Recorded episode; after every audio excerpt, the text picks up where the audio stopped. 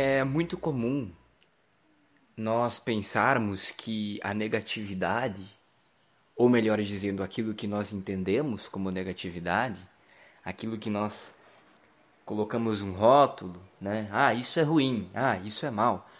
Ah, esse sentimento não me faz bem. Esse sentimento, socialmente falando, culturalmente falando, é, pelos padrões, né?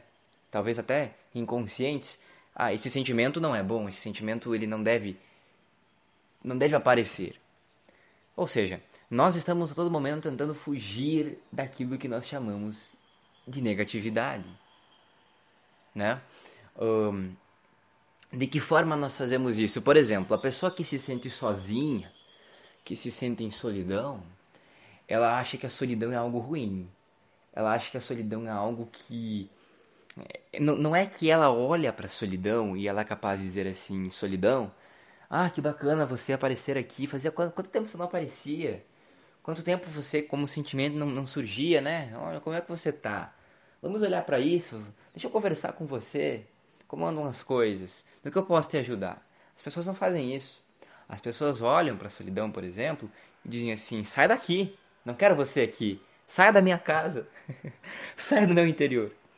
E o que, que as pessoas fazem para isso? As pessoas vão beber, né? as pessoas vão é, usar drogas, as pessoas vão assistir jornal, as pessoas elas vão é, comer chocolate, as pessoas vão fazer inúmeras coisas para suprimir a solidão, né? E a maioria dessas coisas, dessas atitudes, desses hábitos, desses modos de comportamento, eles são formas é, que nos prejudicam e que nunca resolvem a solidão realmente, porque ela sempre volta batendo a porta. Por exemplo, a pessoa que quando está sozinha vai beber, ela se torna alcoólatra, ela se torna viciada em bebida, porque quando ela bebe, ela se sente melhor. A solidão dela foi suprimida, ela esqueceu-se da solidão por um momento e ela então entende que toda, toda vez que ela que a solidão surgir, ela deverá beber de novo. Então, esse exemplo clássico vai resumir tudo, vai resumir os outros exemplos também. Né? E daqui um pouco, o mundo tá do jeito que tá, as pessoas estão enfurnadas é, em um mundo assim paralelo, né? As pessoas estão é, viciadas no excesso de informação, as pessoas estão viciadas no uso do celular, por quê? Porque fogem dos sentimentos ruins, porque fogem da solidão, porque precisam lidar com ansiedade. Agora é engraçado, por que, que nós olhamos para esses sentimentos e nós dizemos assim: esses sentimentos são ruins? Esses sentimentos, eles não devem estar em mim? Esses sentimentos não devem fazer parte de mim?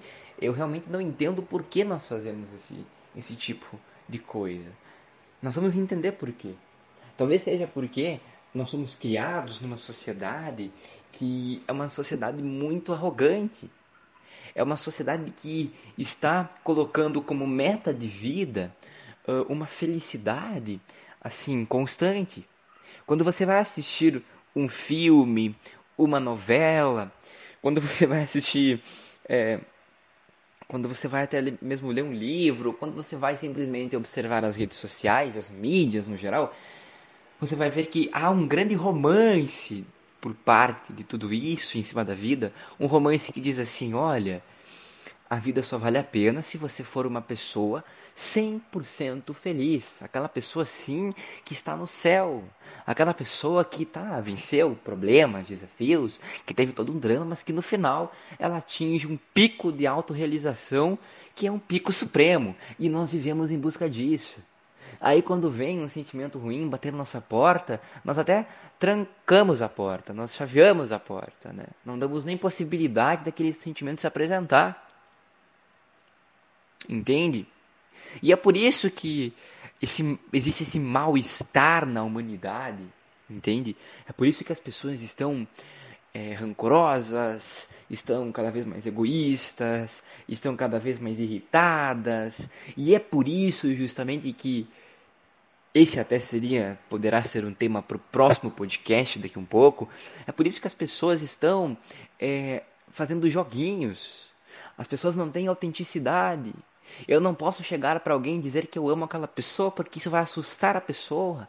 E a pessoa em seu amontoado de mecanismos de defesa e resistências e formas de lidar com a realidade, essas máscaras e tal, né, essas máscaras falsas, essa identidade superficial vai tentar de alguma forma se defender disso.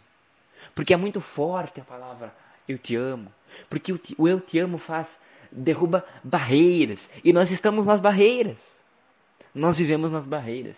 Então é o seguinte, esse é um tema muito profundo e eu não quero misturar, mas é o seguinte, o mundo está mal, doente, porque as pessoas não sabem olhar para elas mesmas, para si mesmas. Você não sabe olhar para você mesmo. Você diz, a sua mente diz de imediato que é ruim olhar para si mesmo. A sua mente diz assim: eu não posso ficar comigo mesmo, porque isso me faz mal, porque isso é ruim, porque eu vou sentir as minhas dores, porque eu vou me lembrar da minha história ruim, porque eu vou me sentir sozinho, eu não consigo lidar com a minha ansiedade, eu não consigo ficar com ela, eu não consigo aceitar que eu sou uma pessoa que sofre, eu preciso detonar com o sofrimento, eu preciso fugir do sofrimento, eu preciso acabar com o sofrimento, eu preciso de qualquer forma tirar o sofrimento de mim, porque me disseram que eu não devo sofrer. Mas o sofrimento é a natureza. Muitos vão dizer, muitas linhas de pensamento podem dizer assim: ah, o sofrimento, ele é um sinal de que algo não está certo. Eu concordo. Eu concordo. Mas é como um terremoto. É como o aquecimento global. É como essas situações do planeta que, que, que mostram que alguma coisa não está certa, mas que é um fenômeno que está acontecendo e que você olha e diz assim: não, isso é a natureza se manifestando. Da mesma forma, o sentimento ruim, que nós categorizamos como ruim, o sofrimento, ele é sim um sinal de que alguma coisa precisa ser resolvida, compreendida, internalizada, transcendida, superada, curada. O sofrimento é um sinalizador. Só que assim, você não precisa evitar o sofrimento. Porque se for assim, você nunca vai evoluir. Você nunca vai ter expansão na sua vida. Você se fecha numa zona de conforto, num quartinho do mundo paralelo, à parte das pessoas, e nesse mundo você não evolui, você não cresce, você não se expande, você não se cura. Você permanece sempre o mesmo, nunca há novidade. Não estou aqui falando necessariamente de uma mudança externa uma mudança assim radical de todos os modos de vida externo. Eu estou falando uma mudança interna. Então é o seguinte, já estamos em oito minutos mais ou menos de, de, de áudio, de podcast. Qual que é o meu conselho assim para quando as pessoas me buscam para falar de sofrimento? Cara, eu não estou falando para você se aceitar como uma pessoa sofredora e dizer assim: ah, eu sou um sofredor miserável, não tem jeito, vou me aceitar assim, minha vida é uma mesmo. Não é isso. Eu estou falando para você assim, olha, começa a olhar para o sofrimento como se ele fosse um aliado. Porque ele é a natureza se manifestando, convidando você a olhar alguma coisa. Então a sua solidão, que você tanto diz que te faz mal, não é que seja algo ruim, é um fenômeno que está acontecendo e que pode ser olhado e curado. Não é que a solidão é algo ruim demais. Usando esse exemplo, não é que a ansiedade é ruim demais, é que nós fugimos dela e delas, né? E por isso que elas parecem monstros. Então é o seguinte, acolhe, aceita, olha para isso, compreende, ama, me sinto sozinho, o que, que eu posso fazer para resolver isso? O que, que isso quer me dizer? Ah, talvez isso quer me dizer que eu não me amo tanto, que eu fico me julgando, ou que eu fico sempre botando expectativas nos outros, que eu não me valorizo, que eu não sei meu próprio valor. Né? Talvez eu tenha que aprender a me respeitar, a me amar, a me querer bem, Talvez eu tenha que aprender a fazer coisas por mim mesmo, a ser independente. E isso leva a uma mudança de vida externa também, à medida que você muda internamente.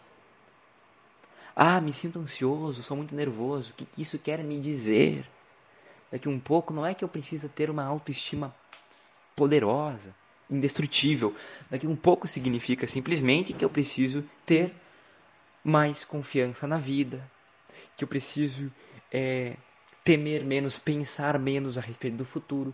Mas eu só vou conseguir chegar nisso se eu encarar a minha ansiedade, se eu ver o que ela é, o que ela está mostrando. Porque o sofrimento ele, ele está nos conduzindo à compreensão, mas nós não estamos ouvindo ele. E não entenda da forma errada isso. Não entenda que escutar o sofrimento significa escutar aquele eu sofredor que diz assim: olha, cara, se mata. Se mata porque se matando que tu vai resolver. Isso é. Isso é maluco. Isso é insano.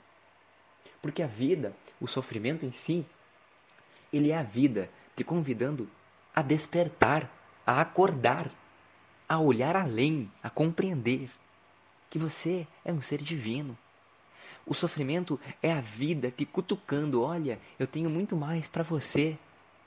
E eu preciso que você olhe para esse sofrimento que você sinta esse sofrimento para entender que você precisa ir além, que você precisa se curar. Então, é, eu acho que minha mensagem quanto ao sofrimento, quanto à negatividade, quanto a essa questão da mudança de vida, né? enquanto nós sofremos e buscamos uma mudança, eu acho que tudo está aqui nesse áudio. Sabe? Se você acha que para você começar um processo de autoconhecimento, o melhor é um processo de terapia, então vai e faça terapia com um psicólogo. É uma pessoa que é profissional nisso, que sabe como te conduzir nisso. Ah, não gostou de um psicólogo? Vai em outro, sabe? Inicia um processo de meditação na tua vida. Inicia, leia sobre autoconhecimento, sobre aceitação, sobre autoestima, sobre perdão. Vá buscar o conhecimento interior, o conhecimento que vai te levar a uma compreensão interna, e não só a compreensão dos mundos, de como resolver o problema do mundo externo, o problema do meu mundo social, meu mundo financeiro. Cara, olha para o teu mundo interior também. Afinal, o mundo exterior é uma projeção do mundo interior. Resolvemos nosso interior, exterior se resolve. Então, é isso, né? Se alguém deseja, inclusive, fazer um acompanhamento comigo quanto a como lidar com as emoções, é, eu adoro ser útil nessa parte. É, passei por muito sofrimento na minha vida e o sofrimento me toca ainda. Afinal, não existe super-humano e nós estamos numa grande escola chamada Terra, chamada Vida. Então, o sofrimento vem, mas eu acolho, eu ouço, eu aceito, eu compreendo, eu o curo. Então, se alguém quer fazer acompanhamento comigo, entre em contato comigo que eu passo mais informações. Muita gratidão, muita paz, muita luz e muita cura para mim e para você.